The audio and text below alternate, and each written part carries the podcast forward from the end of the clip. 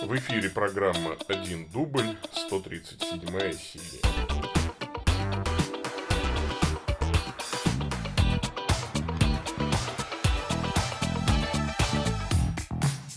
Во имя Отца и Сына и Святого Духа.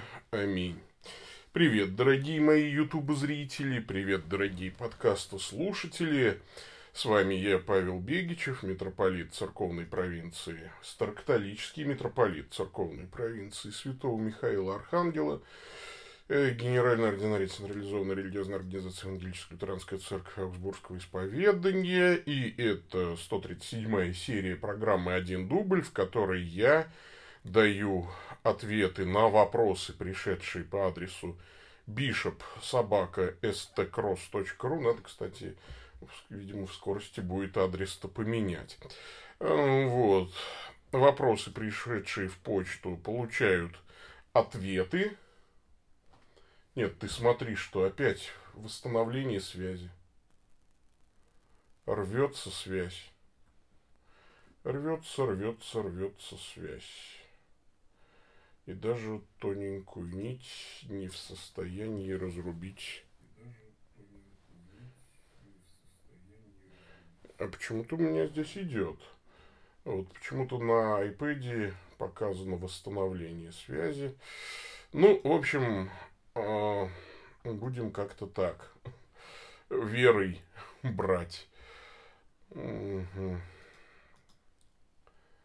Так, наверное, нужно эту переместить вкладку в новое окно, чтобы смотреть.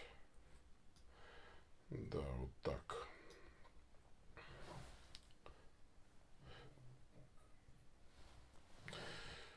Ну, окей.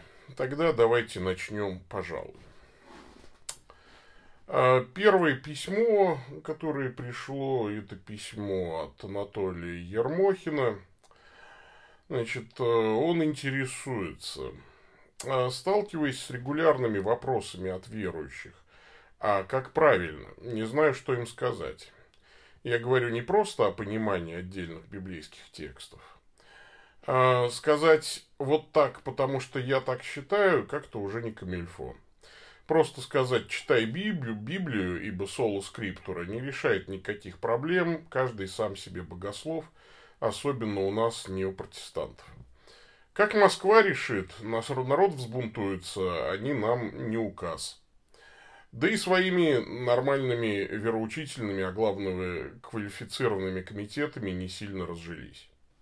Думаю о конгрегационализме. Как решите в общине, так вам и правильно. Что свяжете на земле, то и будете носить на небесах. Это уже ближе э, для меня. Я бы не без удовольствия отдал у нас ведущую роль общинному богословию. Э, стал думать, а как традиционные церкви решают эти задачи, как перенять э, ценный опыт. И так вот, знакомясь с итоговыми документами Второго Ватиканского собора, стал понимать, что в вопросах вероучения создана устойчивая система, могу ошибаться – а, Все стоит на трех китах. На Библии, на вероучительном комитете, магистериуме и на традиции и понимании учительства церкви. Причем, так как у католиков высший авторитет за церковью, то, вероятно, и учительству церкви отводится ведущее значение. Понятно, что протестантам единого учительства церкви не выработать. Э, это утопия, даже в формате э, одного направления – недоговороспособны. Но все же склонить чашу весов в пользу богословской традиции так, может будет полезно. Э, вот с чем запутался, в чем фундаментальная разница между магистериумом и учительством церкви. Сразу скажу, нет никакой фундаментальной разницы. Э, вот, магистериум это и есть учительство церкви. Да. Ну, в общем, ладно, есть полный катехизис, зачем отдельный орган. Мне кажется, иудеи пошли по схожему пути, довольствуются только Талмудом. Правда, свой а-ля магистериум у иудеев есть в виде плеяды именитых раввинов прошлого. Еще в католической церкви учительство церкви – это вещь условная, или она четко задокументирована в своде нормативных документов. Ну, тут какая ситуация? Конечно, в католической церкви как нигде – э, все разработано, задокументировано и так далее. Э, вот слушайте, если кто-то меня вот сейчас смотрит, подайте знак в чате, что вы меня вообще видите и слышите. Меня очень сильно прям вот напрягает, что у меня в iPad до сих пор крутится восстановление связи. И э, вообще не понимаю я. Ну, при том, что я вижу, что трансляция идет в компьютере. Э, вот. А Ага, видно, слышно. Спасибо большое, Григорий. Ну, это, видимо, какой-то глюк э, iOS-версии YouTube, потому что, конечно, YouTube глючит просто по-страшному в последние дни. Просто невозможно как. Это просто невероятно. У меня с телефона просто вылетает. Я трансляцию МЕС запускаю по 20 раз. Ну, в общем, вот. Такая вот ситуация. Так вот, что касается католической церкви, то здесь, конечно, все задокументировано, есть постановления Вселенских соборов, есть постановления, э, значит, э, э, значит, ну, всякие, всякие документы, буллы римских пап и так далее, и так далее, и за этим специ... специальные комиссии сидят. Почему нужны эти комиссии? Ну, потому что церковь нередко стоит перед вызовами, э, которых еще не было. Ну, например, э, каков будет правовой статус искусственного интеллекта, или каков будет антропологический статус искусственного интеллекта. Уже люди вступают в браки с роботами там. Ну и так далее. То есть нужно давать ответы на какие-то вопросы, которые ставит перед нами Э, развитие науки, биоэтика, э, статус искусственного, э, да, каков антропологический статус человека клонированного, например, да, если вдруг таковой появится. Ну, в общем, и так далее, и тому подобное. То есть, поэтому, конечно, всякие богословские органы, они нужны для осмысления и для подготовки ответов на эти вопросы. Поэтому э, я бы перешел к главному э, месседжу вот этого письма. Э, и, как это хочется сказать, э, на верном пути, да, верной дорогой идет товарищ мой Анатолий Ермохин. Э, это тот путь, которым прошел я, уходя э, вот, из протестантизма в историческую церковь. Потому что, конечно, всякий раз изобретать велосипед, это ну, просто мне уже стало невыносимо. Это вот, э, притом, э, это еще нормально, когда оно тебя не касается, когда ты рядовой, что называется, член церкви, сидишь на скамеечке, посещаешь малую группу, работаешь себе там э, и веруешь потихоньку. А другое дело, когда ты служитель церкви, и когда по тебе вдруг проехался каток вот этого литургического и богословского творчества. А, при том, что все там кричат про соло скриптура, а, конечно, никакой соло скриптура не существует. А, это красивый лозунг, который, э, к сожалению, на практике реализовать нельзя никак. И соло скриптура на практике реализуется соло мое мнение э, по поводу скриптура. Ну вот. И, э, ну или все тоже соло вероучение нашей церкви, которая э, там единственно правильно понимает скриптуру. Да. А все остальные, кто скриптуру не так понимают, те дураки и еретики. То есть, за что боролись, на то и напоролись. Я уж тогда пойду в историческую церковь. Там хоть отцы церкви-то, они явно лучше понимали Писание, чем те, кто думает, что они его правильно истолковали вдруг в 20-м, там, 21 веке. И в этом смысле. Ну, а потом приходит вообще понимание того, что такое церковь. Что надо как-то вот в ту церковь, которую создал Господь Иисус Христос, что не может любой полувозрелый балбес, э, значит, основать церковь Христову, да. Вот, потому что церковь Христова основана уже 2000 лет назад. И в этом смысле понятно, что у Римо-католической церкви вопрос авторитета несколько пережат. Ну, и это новый такой порядок по поводу непогрешимости папы.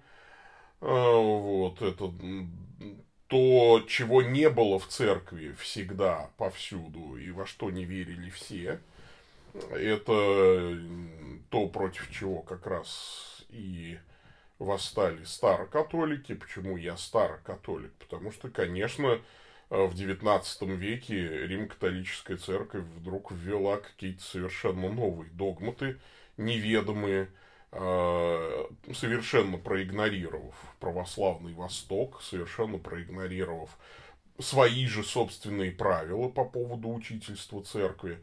И э, Первый Ватиканский собор э, как раз взял на себя несвойственный собор полномочия в данном случае.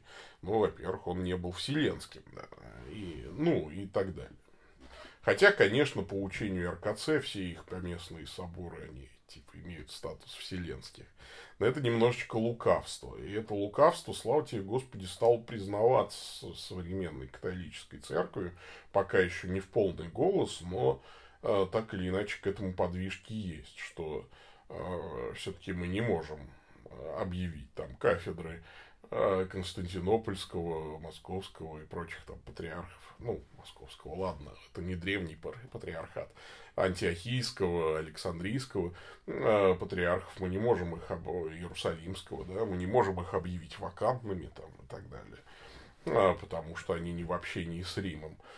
Э, вообще, надо сказать, что есть хороший принцип Викентия Лиринского, что такое кафолическая церковь, что такое кафолическая вера то, во что верили все повсюду и всегда. И в этом смысле для нас богословский идеал – это а, богословие, сакраментология, вероучительная практика, то есть вера и действие, а, писание и предание, вот неразделенной церкви первого тысячелетия, когда церковь действительно была единой. После того, как она разделилась, вот мы должны либо признать, что она не разделилась, а просто опять отсекла каких-то еретиков, и с точки зрения РКЦ э, все восточные патриархи это еретики, да, тогда должны бы быть названы. А с точки зрения восточных патриархов, патриарх э, епископ Рима должен бы быть назван тогда еретиком.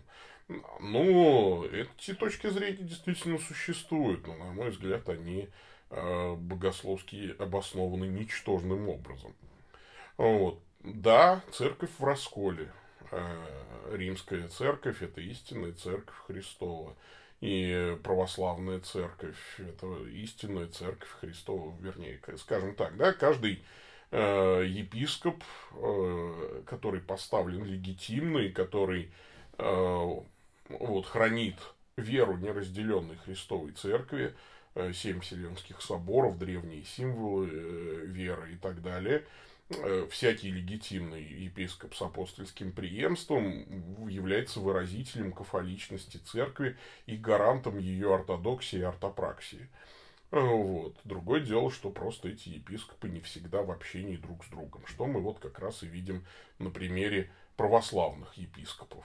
Э, патриарх Московский и патриарх Константинопольский не в общении друг с другом. При этом никто не впал в ересь.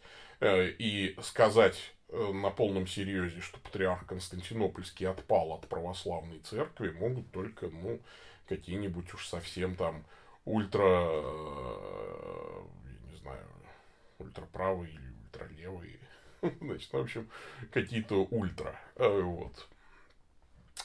А поэтому, конечно, вот в этом смысле нам нужно идти туда, в неразделенную церковь и у нас нет другого пути, как только конвергенция, как только сближение консервативных, ортодоксальных, э, епископальных церквей апостольских, да, основанных на апостольском преемстве.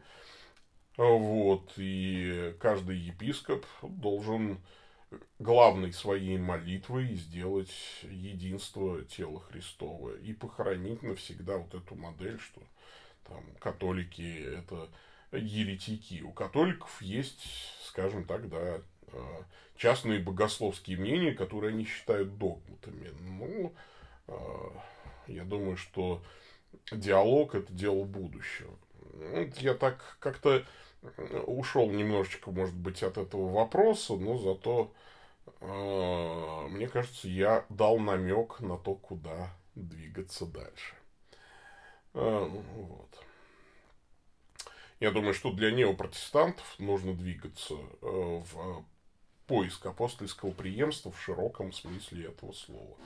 Не только технического рукоположения епископата, а преемство веры, неразделенной Христовой Церкви.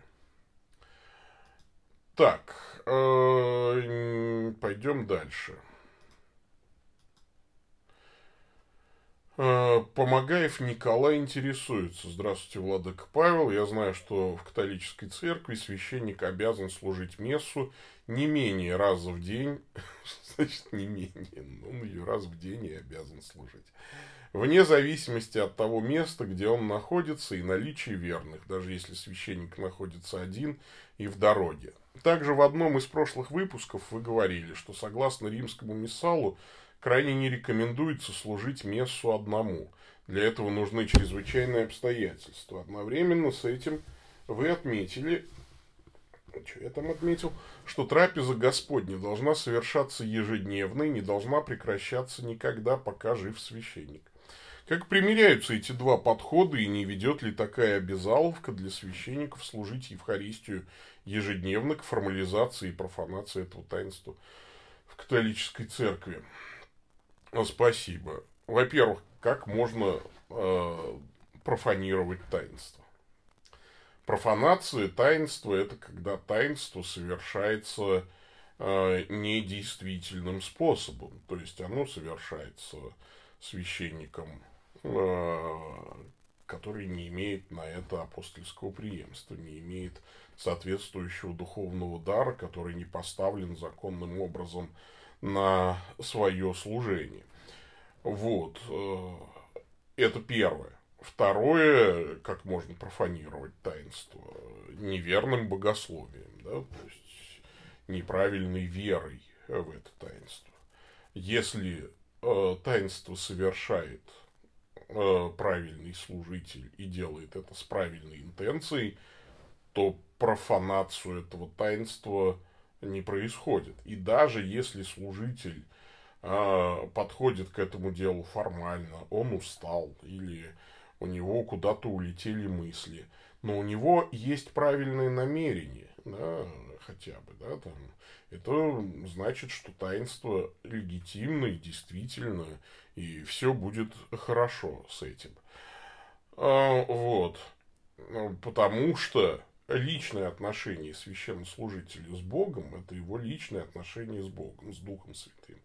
Но он, как служитель, действует э, в теле Христовом, и Дух Святой действует через него независимо от личных качеств служителя. Поэтому его таинство действительно, даже если он сам находится в смертном грехе, в состоянии смертного греха, например, потому что с ним Бог будет разбираться, да, но он а, в данном случае, вот вы путаете, да, отношения с Духом Святым, личные отношения священника, и действие Духа Святого через вот этого члена церкви, легитимно поставлено.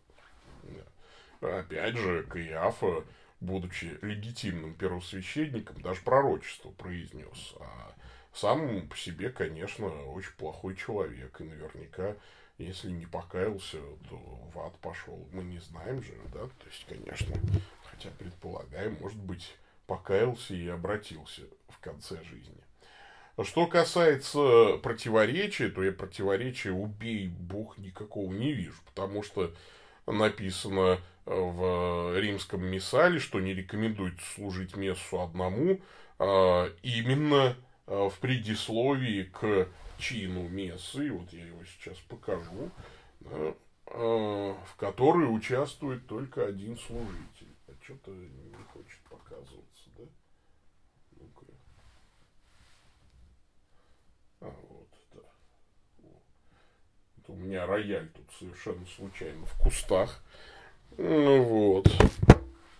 А, э, то есть, чтобы показать, что это не я придумал. Но имеется в виду один священник и один служитель, конечно, да. Ну, вот, это чин мессы, потому что за народ кто-то должен тебе отвечать.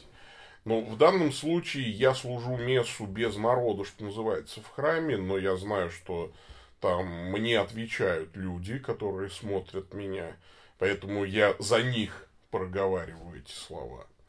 Вот. Конечно, не рекомендуется служить мессу одному. Ну, не рекомендуется, да. То есть, если у тебя есть рядом верные, то нужно их, по крайней мере, пригласить служить мессу вместе, потому что э, это будет глупо, если они не придут. Они, конечно, могут отказаться, это их тоже право, никто никого на мессу принуждать не может. Э, созываешь же ты колоколом, там еще как-то. Но люди приходят, кто-то приходит, кто-то нет. Но месса служится ежедневно, потому что э, мы знаем, что она не должна прекращаться. Смерть Господню возвещаете, доколе Он придет. Да, мы, мы должны постоянно возвещать, мы должны, напоминающие о Господе, не должны умолкать и так далее. Э, сие творите всякий раз, когда будете есть и пить во имя мое, там, и так далее. Мы же едим-то каждый день, и трапеза Господня должна быть ежедневная, как минимум, да. Вот, она не должна прекращаться. Мы не знаем, какая беда может случиться на земле. Вдруг ты последний священник на земле, и ты должен поэтому стараться служить ежедневно. Понятно, что есть разные обстоятельства. Мы, например, в церковной провинции святого Михаила Архангела. Вот недавно собирались со служителями в модной нынче программе, в Зуме. И э, мы такое постановление с епископами приняли, и священники с этим согласились наши, что мы ежедневно, по крайней мере, все священники служат литургию часов. А, ну вот, а святую мессу служат не реже раз в неделю. То есть у нас нет вот жесткой обязанности ежедневно служить мессу. Но при этом мы как бы стараемся наставлять священников, чтобы они это делали. Да. А, так. И я, ну, я убью и не вижу никакого противоречия. Вот. То есть лучше, если у тебя э, есть э, как бы хотя бы один человек, с которым ты служишь мессу. Но если его нет, то месса не должна прекращаться. А, логика такова. И какая здесь может быть профанация, вообще не могу понять. Это, знаете, а... вот я помню, что у баптистов был всегда такой момент, что вот если они же там раз в месяц, например, да, вот э, проводят причастие. А как бы вот я еще, будучи баптистом, говорил, а давайте каждое воскресенье проводить. А, а мне говорили, ну ты что, это будет, ну как бы люди привыкнут, перестанут с должным благоговением к этому, значит, а, подходить. И я все время думаю, а где вот в Библии написано, что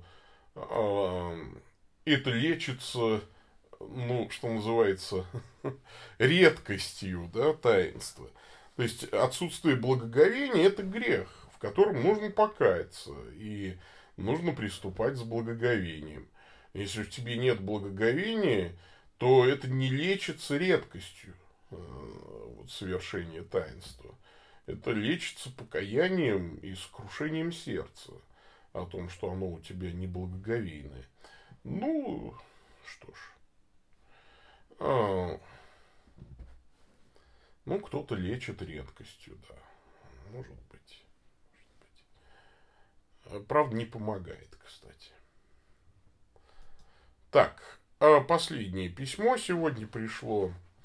А, Наталья интересуется. Здравствуйте, уважаемый владык. Наберусь смелости к вам обратиться.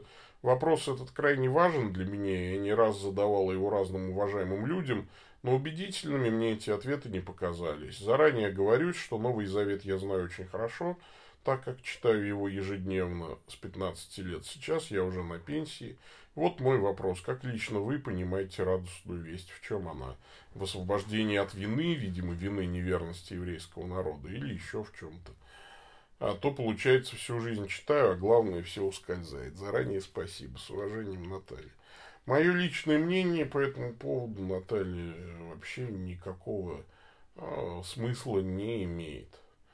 Имеет смысл только мнение Господа на эту тему.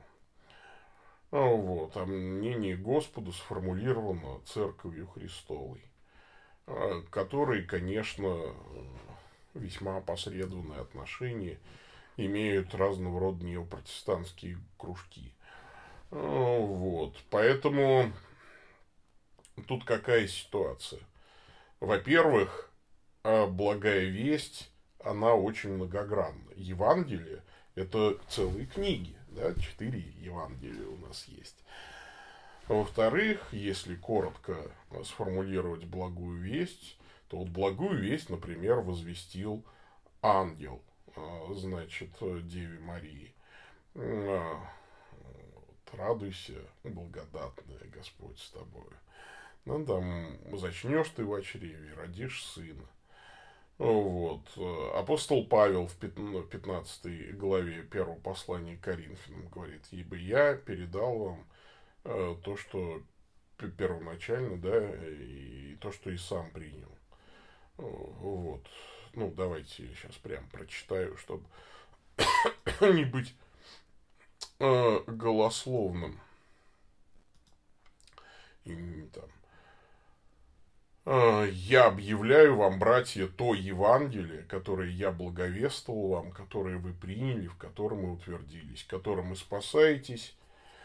Э, в этом смысле я благовествовал вам, если вы держитесь моего благовествования, если только вы не напрасно уверовали. Ибо я передал вам, во-первых, то, что и принял, что Христос умер за грехи наши по Писаниям, что Он был погребен, и что Он воздвигнут, воскрес, да, в третий день по Писаниям, и что Он явился Кифе, потом двенадцати, затем свыше э, чем пятистам братьям одновременно, из которых большая часть до ныне в живых, а некоторые почили. Затем явился Якову, потом всем апостолам. Вот, ибо я наименьший из апостолов, я, который недостоин называться апостолом, потому что гнал церковь Божию, но благодатью Божию есть то, что есть. Благодать его во мне не оказалась тщетной, но я больше всех их потрудился. А, вот. Итак, я ли, они ли, мы так проповедуем, и вы так уверовали. Ну, в общем, ну, благодать Божия, которая со мной. Вот вам, пожалуйста. А, Евангелие заключается в том, что Христос был человеком, да, то есть он стал человеком, он умер за грехи наши, он воскрес, потом он явился апостолом, то есть он избрал апостолов быть распорядителями благодати, о которой здесь пишет Павел. И эта благодать обоживает нас и делает нас причастниками божеского естества. Поэтому спасение – это, конечно, обожение.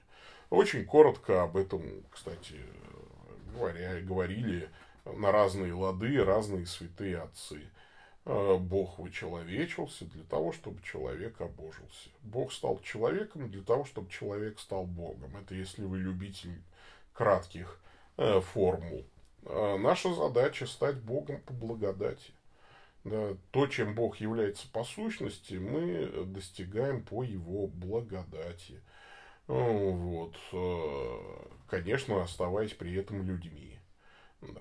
Что иначе э, мы были бы Богом по сущности. Нет, мы через Его энергии, через энергии Его благодати обоживаемся, как э, и говорят нам апостолы, становимся причастниками божеского естества.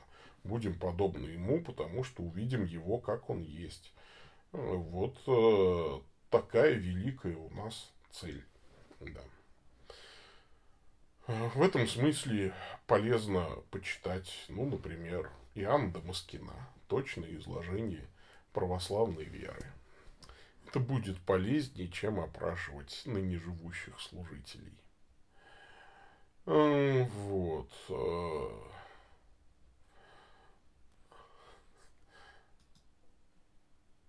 Ага. Ну, собственно говоря, у меня закончились письма с вопросами. Вот э, если есть какие-то вопросы в чате, то можно их писать. Но поскольку их нет, а обычно они уже есть к этому моменту, то, собственно говоря, на нет и суда нет. Митрополит Павел, вы хороший человек. Стефан, спасибо вам большое, Стефан, на добром слове. А, если только у вас нет проблем с интонацией, может быть, это вопрос был, вы хороший человек.